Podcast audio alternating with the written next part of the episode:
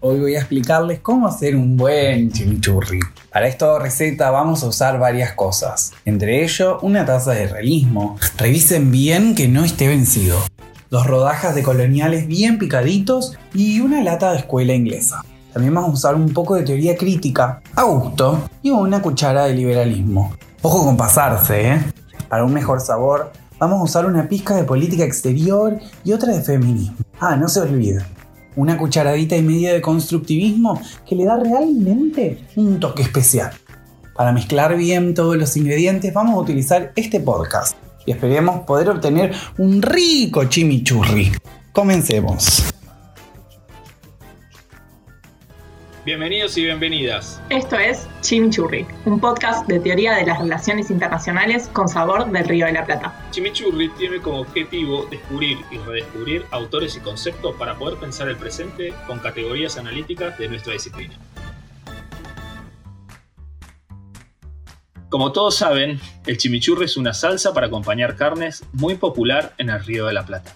Pero también en otras latitudes se las llama las hamburguesas callejeras o aderezos para pizza. Lo que está claro es que no está claro de dónde viene el nombre. Algunos dicen que el nombre viene de los trabajadores ingleses que pedían curry para las carnes.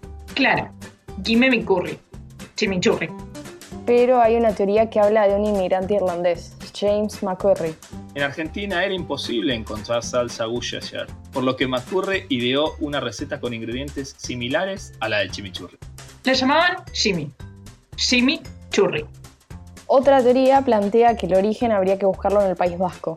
El chimichurri provendría del chimichurri, que en euskera significa revoltijo o mezcla. De hecho, en la cocina vasca existe una salsa con ingredientes similares. Pero ¿por qué ponerse ese nombre a un podcast de relaciones internacionales? Además del juego de palabras, un poco el chimichurri se parece a la disciplina de las relaciones internacionales.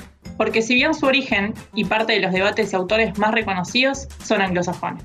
Desde acá lo interpretamos y desarrollamos nuestros propios marcos conceptuales. Y así le ponemos nuestro propio aporte creativo. Ah, como con el chimichurri. Podés encontrarnos en Twitter y en Instagram como arroba chimi-churri con dosis. También estamos en Spotify, Google Podcast y iTunes.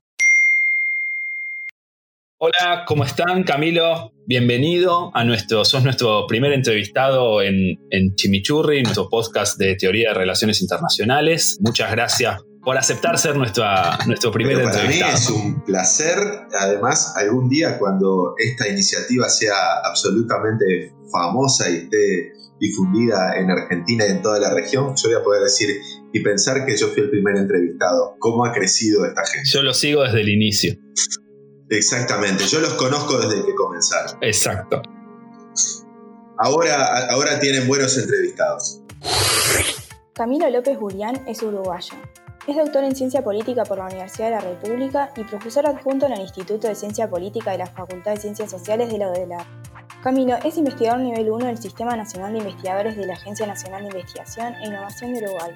Sus principales áreas y temas de investigación son relaciones internacionales, análisis de política exterior, políticas exteriores comparadas y derechos y política internacional.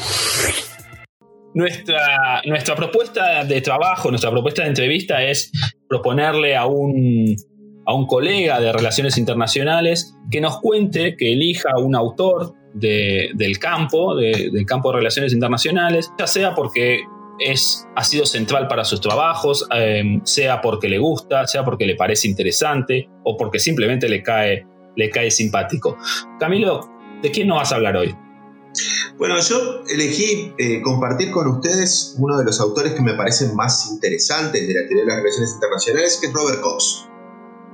¿Y querés contarnos quién era Robert Cox?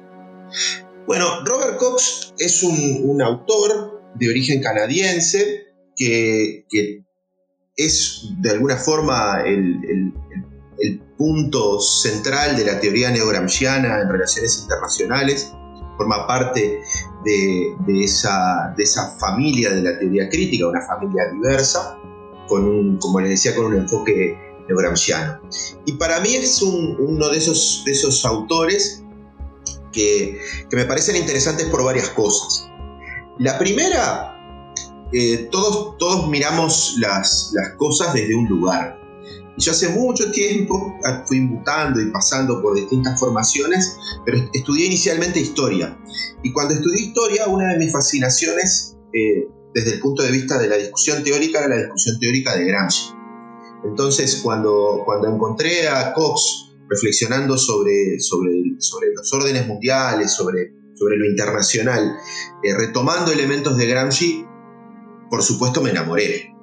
Y también me pasa lo mismo por, por una cosa que plantea Cox que me parece clave, que es la idea de pensar críticamente las cosas, de, de, construir saberes y cosas que tenemos asumidas. Entonces, por un lado Gramsci, por un lado el uso de la historia como método, por otro lado, eh, y los métodos de la historia, la historia en sus, diferentes aproximaciones, y después esta invitación a pensar críticamente, son cosas que me parecen claves en, en, Gramsci. Y después el uso de algunos conceptos, de algunas ideas. Este, me parece que, es un, autor que, que, permite pensar y repensar de forma crítica la relación que hay entre estructuras y agencia, ¿no? Entre, limitaciones o condiciones del entorno y, la capacidad de los actores de hacerlo.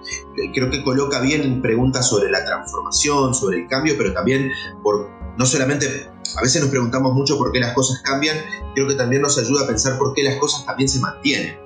¿Por qué, se, por qué hay intereses por mantener el statu quo o por qué ese statu quo se mantiene?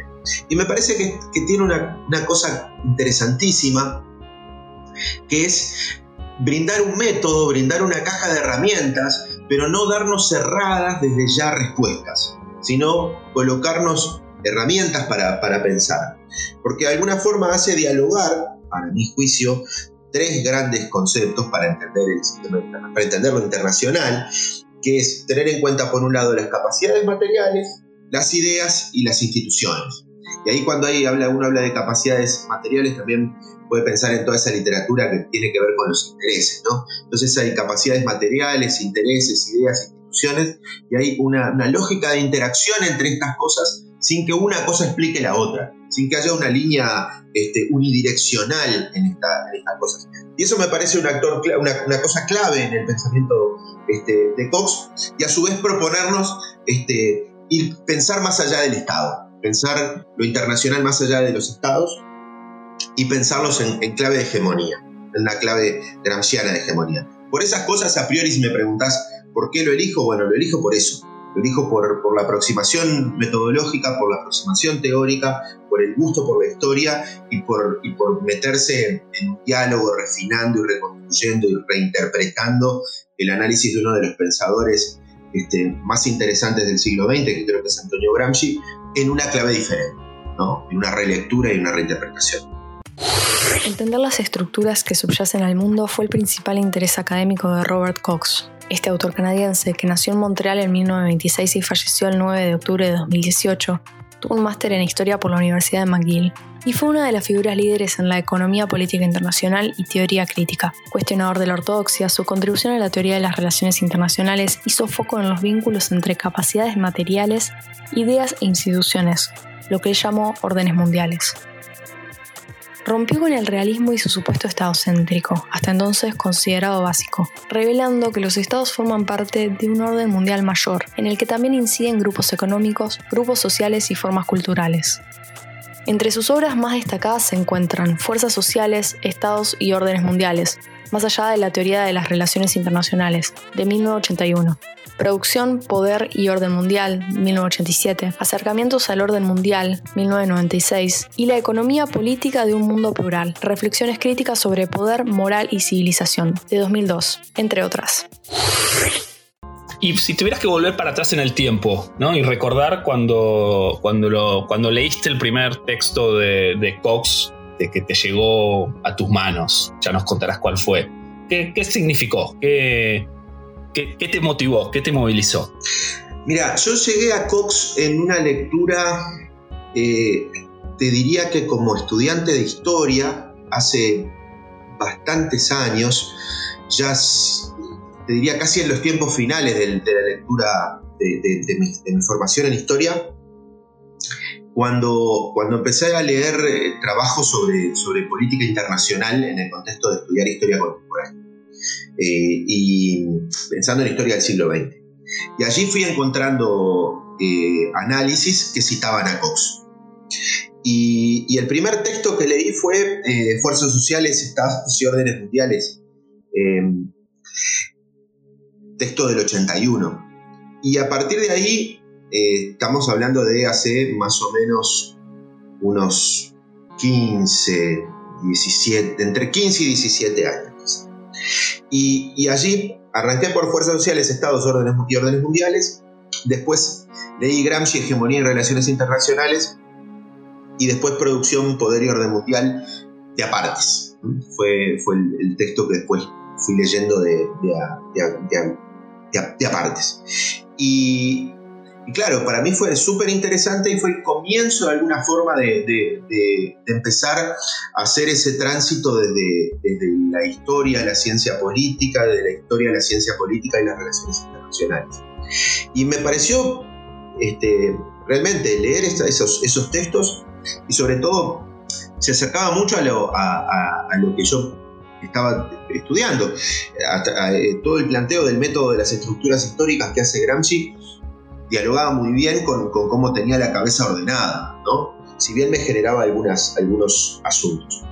¿Por qué? Porque, bueno, esos textos para mí, si, tuviera que, recomendar un inicio de lectura, pensaría en esos tres textos, ¿no? Básicamente en, Fuerzas Sociales, Estados Órdenes Mundiales primero y, y Gramsci, Hegemonía y Relaciones Internacionales luego, y después tirarse a, a leer completamente Producción, Poder y Orden Mundial. ¿Por qué? Porque me parece que esos son como, como el nodo de un, quiebre, ¿no? O sea, son esos, esos textos que uno lee y hace un clic. Dice, bueno, acá hay algo, hay algo con, cuerpo y con, características comunes e interesantes, que es, que es esa piedra fundamental de, la escuela, de la corriente neogramsciana de la teoría crítica. Y, bueno, y ahí tiene cosas, capaz que este es un comentario medio preciosista, pero también fue una linda discusión en mi cabeza eh, sobre, sobre cómo se usa la historia para interpretar procesos. En ese momento, sobre todo los rioplatenses, pero creo que debe ser a nivel general, este, siempre tenemos esta noción de que la gente que estudia historia te va a contestar a algo que, bueno, este fenómeno es más complejo, ¿no? Cuando uno lo quiere modelizar o quiere tener algún tipo de, generalización. Y, y, en ese sentido me parece que, que que si bien eh, Cox utiliza una aproximación histórica, más desde la sociología histórica, y eso implica eh, tener como una cosa más comparada donde uno permite modelizar y permite este, establecer ciertas regularidades. O sea, cuando uno hace sociología histórica comparada, toma varios casos y trata de encontrar cuáles son los elementos comunes de los casos y cuáles son las diferencias de los casos, pero donde la, explicación de, de aspectos generales es el principal asunto. Y a veces desde la historia la explicación no es eh, tan nomotética, tan buscando estos, estos, este, estos, puntos comunes, sino también es más ideográfica, tratando de, entender la especificidad, entender por qué una cosa es una cosa y, es diferente a otras. Y eso creo que lo permite el acercamiento este, que, Cox nos propone a las relaciones internacionales, porque nos permite ver elementos generales, pero también nos, nos permite reflexionar sobre particularidades sobre procesos específicos. Y eso me parece una cosa maravillosa. ¿Por qué? Porque al, decirnos, bueno, yo tengo, propongo un método de trabajo a partir de las estructuras históricas, vamos a tomar las capacidades materiales, las ideas, las instituciones, eh, vamos a redefinir los conceptos como Estado, hegemonía, orden mundial. No, te está diciendo cómo, cómo, cómo, se, cómo interactúan eh, de forma eh, mecánica estas cosas, sino te está colocando conceptos y, e invitando a ver la contingencia histórica para ver cómo estos, estos distintos factores explican y, nos ayudan a comprender cosas. Y eso me parece un elemento realmente interesante y coherente con esta invitación a pensar críticamente y a pensar afuera espacio. Y retomando lo que decías recién con respecto a que los trabajos de Cox permiten entender eh, las especificidades de los procesos, te consulto qué aspectos de su obra te parece que son pertinentes para pensar y, tratar de comprender nuestro presente.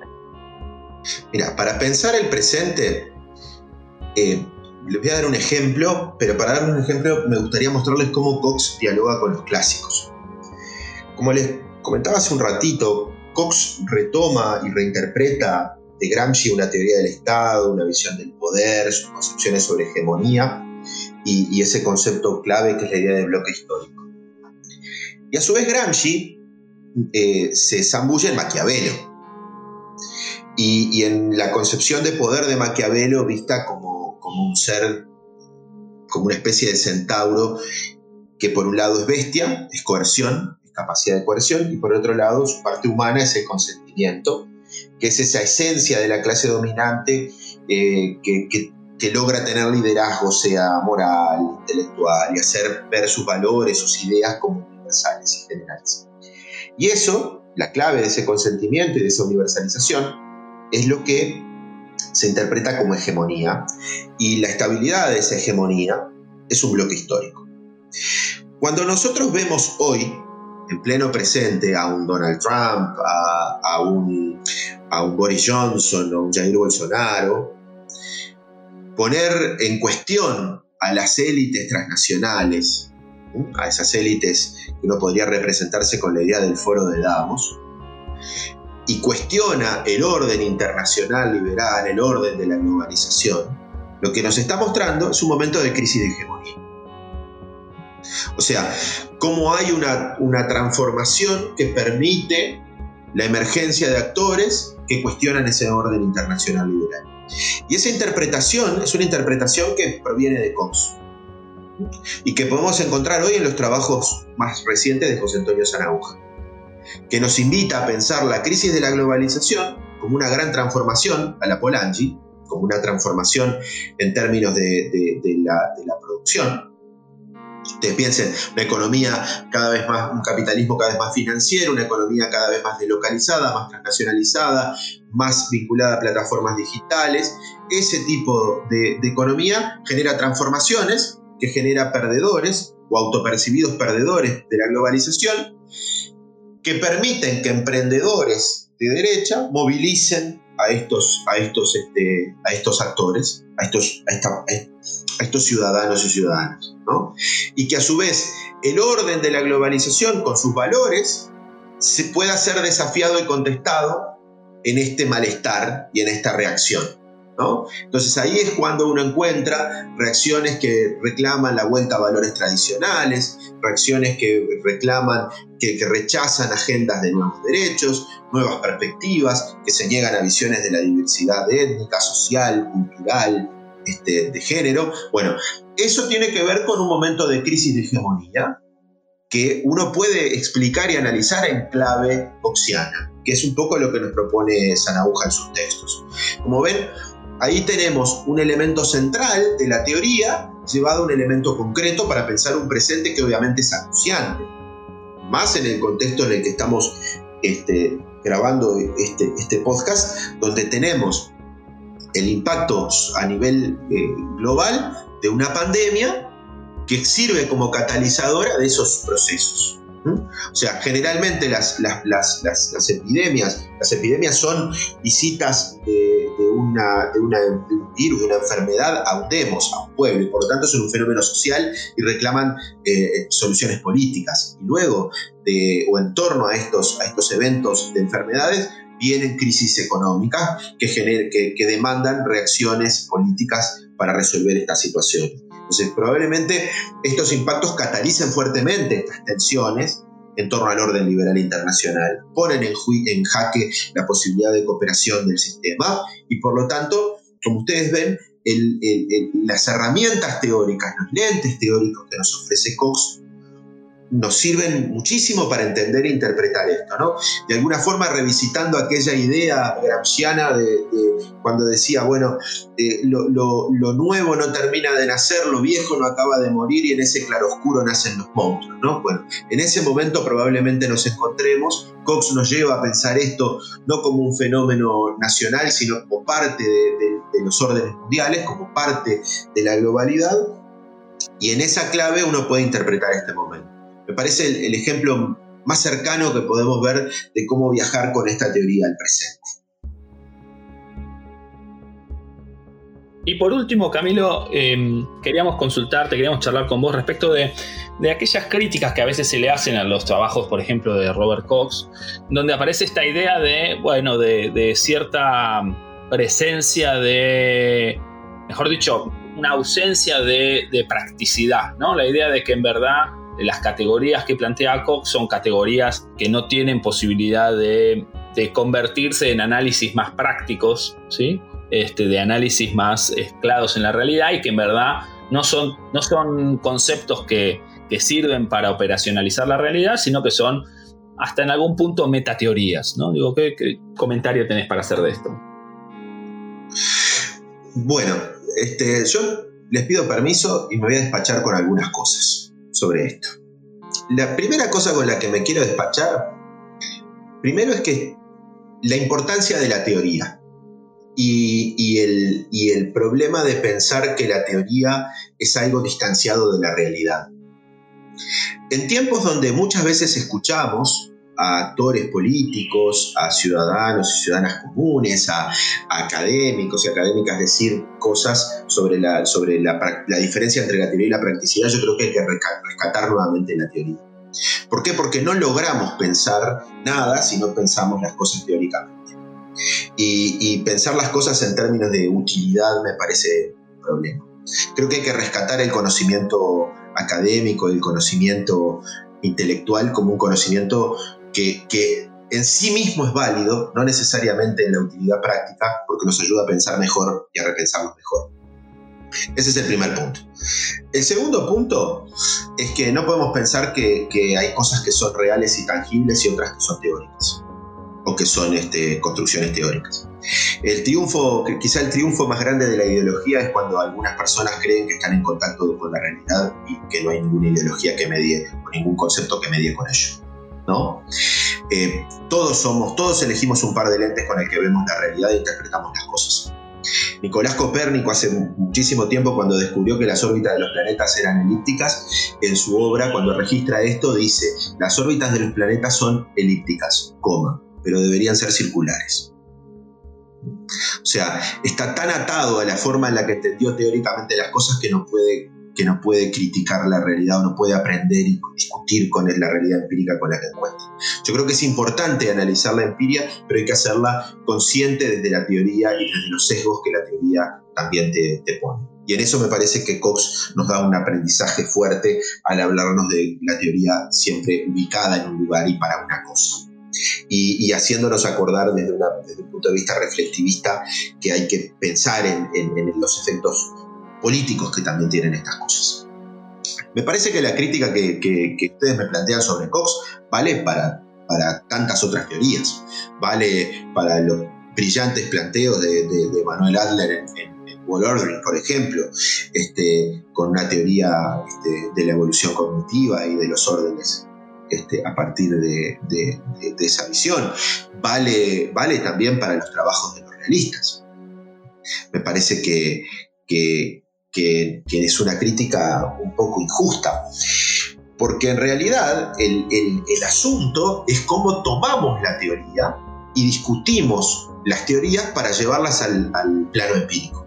Y cómo hacemos para transformar conceptos teóricos en conceptos operacionalizables en variables, encontramos para esas variables indicadores y vemos cómo interactúan siempre y cuando aceptemos este esquema de, análisis metodológico. Hay otros posibles. Me parece que, la crítica esta a Cox eh, es bastante, bastante injusta, como es injusta en otros. Me parece que Cox tiene un planteo metodológico que es operacionalizable en estas tres dimensiones de capacidades materiales, ideas e instituciones, que a su vez componen eh, los, los planteos sobre sobre lo que son eh, las estructuras históricas y, los órdenes mundiales. Y a su vez, ese método tiene una aplicación a tres, a tres niveles, como decía, órdenes mundiales, las formas del Estado y las fuerzas sociales, que generan configuraciones particulares de fuerzas y, nos plantean elementos sobre estabilidad, conflicto y cambio. Me parece que, la crítica es una crítica mucho más sobre la interpretación que Cox hace de cómo funciona, cuál es el mapa cognitivo que nos brinda Cox para entender que por su dificultad de operacionalizar. Si yo quisiera hacer una crítica a, una visión realista del poder y hablaría de poder material, es una excelente discusión cuáles son los indicadores para tomar poder material tamaño del ejército, cantidad de ojivas nucleares, eh, capacidad de desplazamiento de, ejércitos en términos de flotas, es capacidad de construcción de, inteligencia para la acción militar, es equipamiento, capacidad de despliegue. O sea, de vuelta, hay problemas metodológicos de cómo pasar de grandes teorías a conceptos, de conceptos a operacionalización de sus conceptos en términos de variables, a las dimensiones que incorporan esas variables y a su vez a los indicadores que me permiten mensurar de alguna forma esos, esos conceptos. Me parece que la crítica a Cox cabe para todo el mundo. Lo que a veces, muchas veces se encuentra en estas discusiones son sesgos de las reacciones que uno tiene frente a los autores y exige algunas cosas que a otros les exige menos. Y eso creo que tiene que ver también con la política de que hay en torno, la, dimensión política que también tienen las teorías. Porque obviamente, como nos recordaría Cox, nada es neutro. Muchas gracias. Para finalizar, eh, queríamos hacerte algunas preguntas más de tipo personal para que compartas con nosotros y con quienes nos escuchan. Eh, la primera es, si pudieras viajar algún año en particular, ¿a cuál sería? Si pudiera viajar a un año en particular, ¿a cuál sería? Si pudiera viajar para un año particular, ¿a, qué, a, cuál sería? No sé, pero viajaría a, mediados de los 80 para ver, para volver a ver a mi familia de mediados de los 80, al Uruguay de la salida de la dictadura y, particularmente a mi tribu, a mi, a mi barrio en esa época. Ese sería, perdón que sea algo tan personal, pero también es el, es el final de, un tiempo donde todavía había un mundo bipolar y todavía bipolar, bueno, donde había por lo menos una, discusión en torno a, ese, a, un mundo distinto al que vivimos hoy. Y, si pudieras tomarte un café con un personaje de la historia vivo o muerto, ¿con quién lo harías? Probablemente este, si, si pudiera elegir un, un tipo que con el que me tomaría un café, creo que sería Eric Hobsbawm. Sería, sería Hobsbawm por el amor por la historia, porque me acerqué a la historia del siglo XX y al pensar lo, global a partir de, las lecturas de Hobsbawm, y creo que Hobsbawm me puede ayudar a, de alguna forma a través de Hobsbawm a, repensar y a pensar preguntas y interrogantes que, tengo sobre, sobre, sobre, los últimos, sobre los últimos años. O sea, creo que Hobsbawm sintetiza eso, ¿no? Este, tendría mi pequeña Hobsbawm Fest. Y ahora sí, la última. Si te vieras en la situación de tener que vender todos los libros de tu biblioteca y solo te pudieras quedar con uno, ¿con cuál te quedarías? Si tuviera que vender todos los libros, me dejaría, el, el único libro que me dejaría sería Introducción al vocabulario, no me acuerdo exactamente el título, es algo así como introducción al vocabulario histórico de un historiador francés que se llama Pierre Villard, que fue el primer libro que me compré cuando empecé a estudiar historia y me lo compré con, mi salario de, esa época.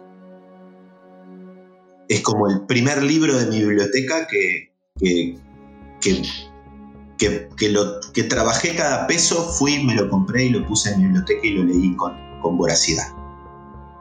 Es como el inicio. Muchas gracias, eh, Camilo. Muchas gracias por, por, este tiempo. Muchas gracias por compartir tu, tu lectura de Cox con, con, nuestros oyentes y esperemos que de, de, nuestro podcast sea todos los demás sean con este mismo, con este mismo nivel y con, este, con esta misma pasión por, por los autores. Así que muchas gracias. Gracias a ustedes.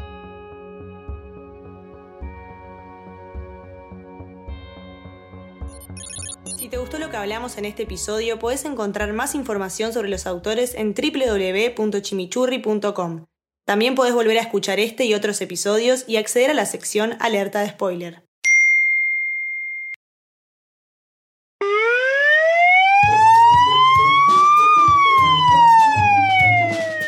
Alerta de spoiler. Relaciones internacionales entre cine, series, libros y música. Avisado. Vamos a contar el final.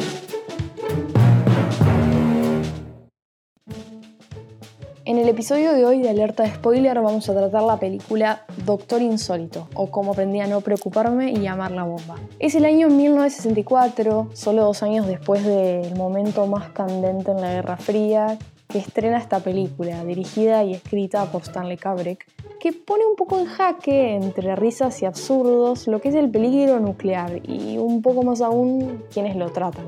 Al creer que los soviéticos fluorizan el agua estadounidense, contaminándola y alterando los fluidos líquidos de los habitantes del país, el general Jack the Ripper, que de hecho es un divertido juego de palabras con el nombre Jack el Destripador en inglés, presagiando un poco lo que va a venir, ordena un ataque nuclear total a la Unión Soviética.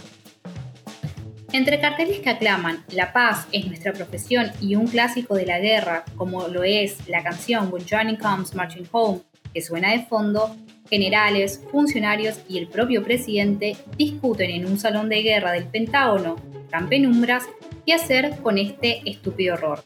El asesor del presidente, el doctor Insólito, que es un ex científico nazi, informa que los soviéticos tienen preparada una máquina del juicio final, la cual se activa de forma automática si es que deciden atacar nuclearmente a la Unión Soviética, con el poder entonces de destruir toda la vida en la Tierra.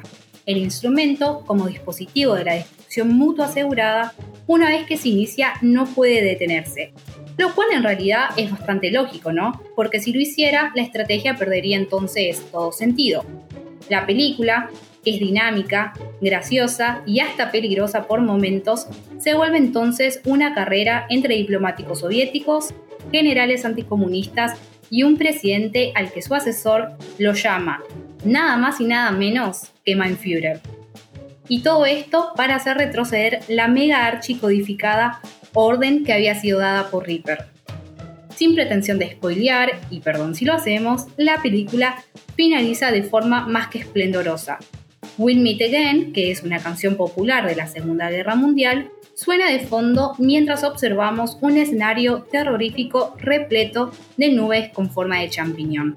En relación a las teorías de las relaciones internacionales, nos parece que es el realismo la corriente que mejor sirve para analizar esta película, planteando que el sistema internacional es un sistema anárquico donde no existen relaciones de jerarquía, es el principio de supervivencia el que rige a fin de que los estados puedan alcanzar sus metas. Esta lucha por, por la supervivencia se plasma en el llamado dilema de seguridad, según el cual los estados perciben al poder como relativo en relación a los demás estados. En los años 60, la carrera de armas entre la Unión Soviética y Estados Unidos alcanzó una situación de destrucción mutua asegurada.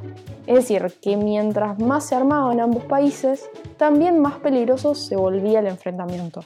Se alcanza un juego de suma cero en el que de un lado se encuentra la supervivencia y del otro la aniquilación total. Pero bueno, claramente el efectivo uso de armas nucleares en esta situación se vuelve en la realidad bastante ilógico e irracional.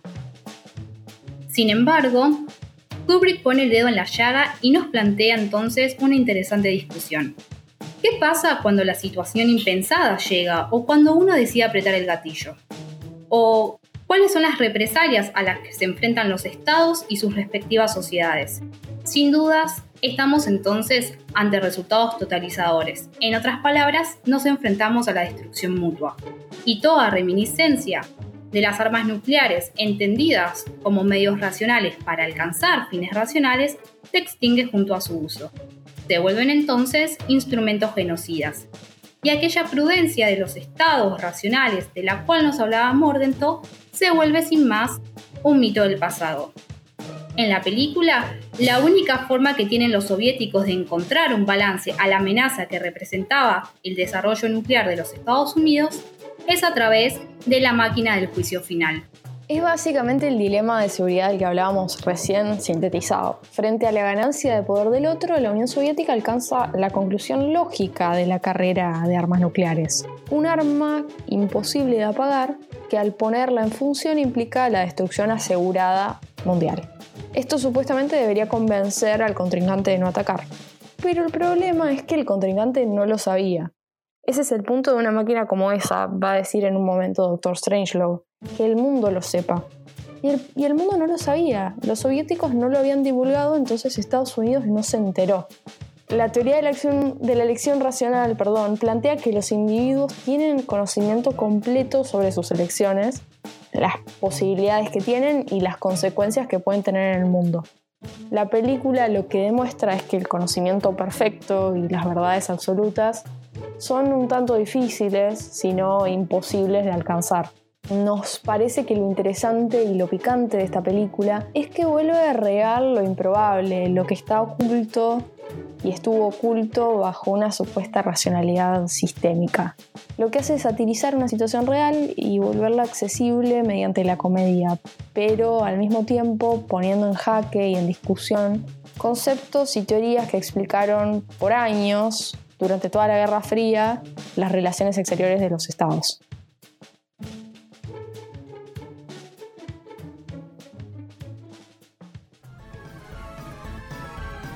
A este podcast lo cocinamos entre Aileen Chiesa, Ana Feinstein, Emanuel Porceli, Emilia Reiser y Luisa Vicente, con la colaboración de Paulo Sartori y Lucía Pagano. Nos encontramos en el próximo episodio.